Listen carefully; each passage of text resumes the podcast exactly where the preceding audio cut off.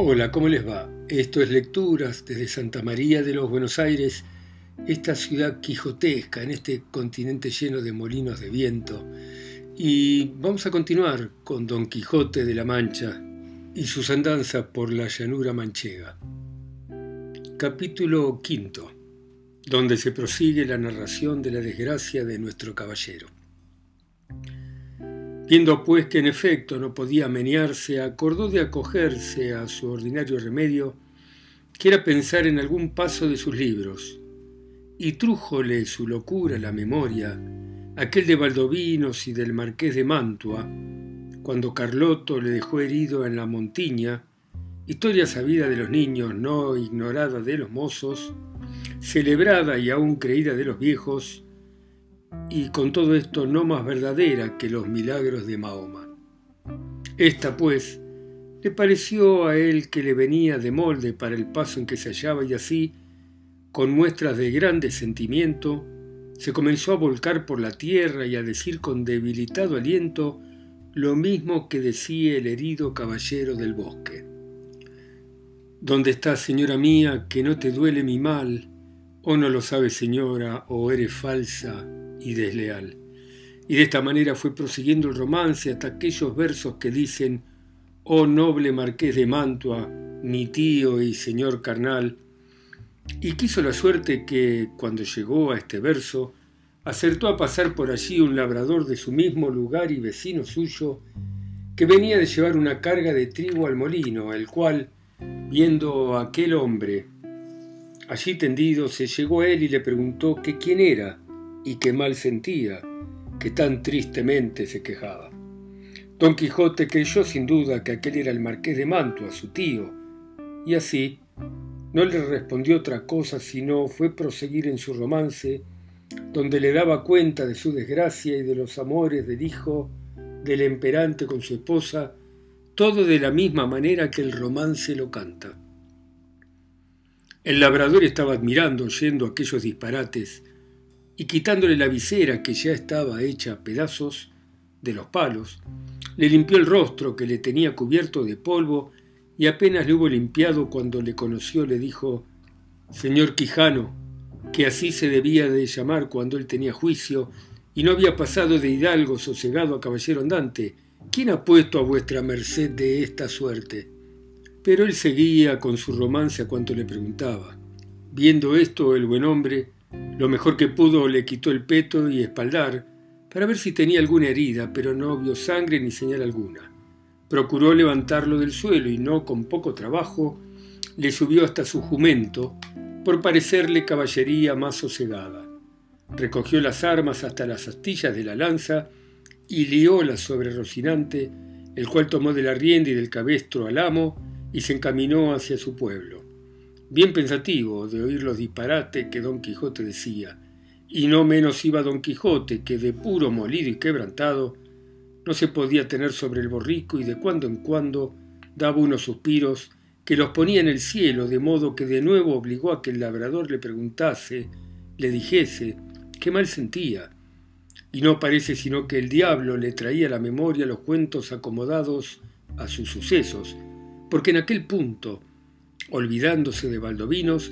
se acordó del moro Albindarráez, cuando el alcalde de Antequera, Rodrigo de Narváez, le prendió y llevó cautivo a su alcaidía. De suerte que, cuando el labrador le volvió a preguntar que cómo estaba y qué sentía, le respondió las mismas palabras y razones que el cautivo a respondía a Rodrigo de Narváez, del mismo modo que él había leído la historia de la Diana de Jorge de Montemayor donde se escribe, aprovechándose de ella tan a propósito que el labrador se iba dando al diablo de oír tanta máquina de necedades, por donde conoció que su vecino estaba loco, y dábale priesa a llegar al pueblo para excusar al enfado que don Quijote le causaba con su larga arenga. Al cabo de lo cual dijo, Sepa vuestra merced, señor don Rodrigo de Narváez, que esta hermosa jarifa que dicho es ahora la linda Dulcinea del Toboso, por quien yo he hecho, hago y haré los más famosos hechos de caballería que se han visto, vean ni verán en el mundo. A esto respondió el labrador. Mire vuestra merced, señor, pecador de mí,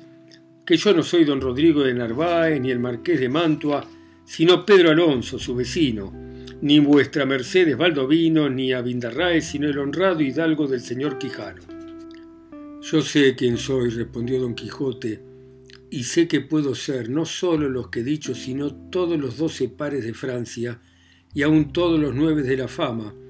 pues a todas las hazañas que ellos todos juntos y cada uno por sí hicieron, se aventajarán las mías.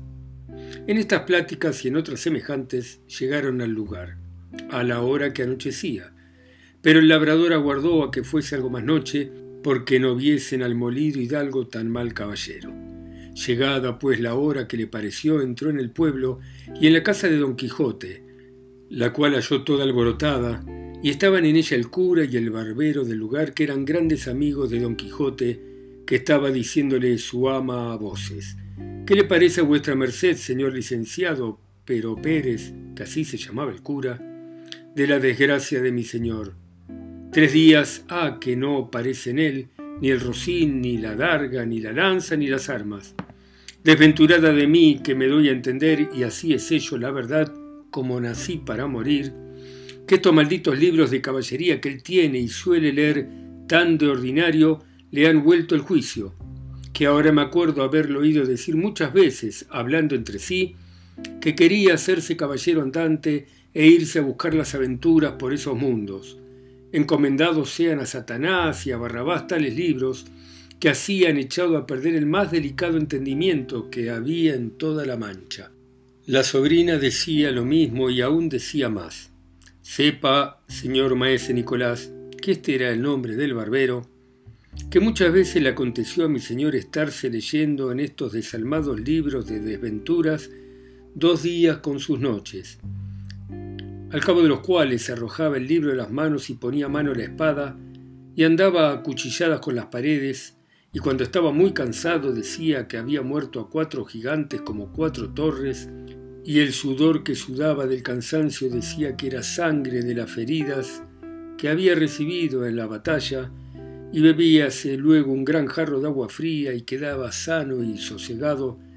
diciendo que aquella agua era una preciosísima bebida que le había traído el sabio Esquife, un gran encantador y amigo suyo. Mas yo me tengo la culpa de todo, que no avisé a vuesa mercedes de los disparates de mi señor tío, para que los remediaran antes de llegar a lo que ha llegado, y quemaran todos esos descomulgados libros que tiene mucho que bien merecen ser abrazados, como si fuesen de herejes. Esto digo yo también, dijo el cura, y a fe que no pase el día de mañana sin que de ellos no se haga acto público y sean condenados al fuego, porque no den ocasión a quien los leyere de hacer lo que mi buen amigo debe de haber hecho. Todo esto estaban oyendo el labrador y don Quijote, con que acabó de entender el labrador la enfermedad de su vecino y así comenzó a decir a voces.